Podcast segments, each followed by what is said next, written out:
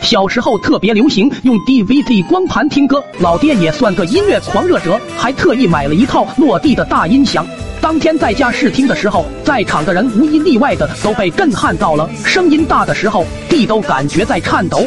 老爹一高兴，便和几个大爷说：“下午我去买几张最新的歌曲光盘，晚上咱们边喝边欣赏。”等几个大爷走后，老爹说村里卖光盘的是他老同学，怕买东西不要钱，就让我去买几部最新款的光盘回来。我也是实诚，到了地方便告诉老板说，我老爸不好意思来买，让我买几部最新的盘。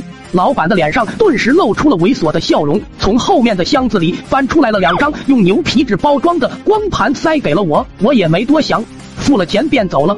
到家后发现老爹也不在家，直到天黑他才和几个大爷提着一些酒菜回来。席间，老爸指着下面的 DVD 说道：“看到了没？这是我好不容易淘换来的，清晰度比咱们以前的设备不知道高了多少。而且设备接上这落地大音响之后，就好像身临其境一样。”说完就让我把今天买的碟片给放进去，说要注意下酒性。我也期待至极，也没多看。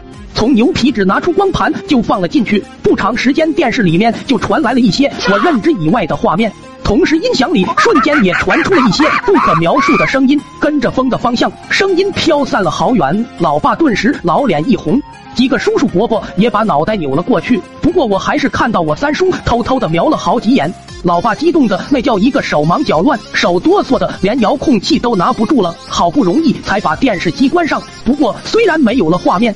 但音响依旧的在播放着，三叔手里夹着的腰子是吃也不是，不吃也不是，场面瞬间尴尬到了极点。老爹也是赶忙跑到院子里把电闸拉了下来。事情到了这个地步，几个叔叔伯伯是不好意思在家里待着了。尴尬的告别后，就各回各家。我也迎来了老爹的一顿好打。转眼到了半夜，老妈下班回家，正好看到电闸掉了下来，顺手就把电闸给送上了。要知道那会儿由于紧张，音响和 DVD 根本就没有关，这一送电，顿时又开始了工作。再加上现在已经是半夜，那声音简直透人心脾，顺着风的方向传遍了全村。之后，老爸和老妈顿时成为了村里的热门人物，计生办也是三天两头一个电话，说不允许超生。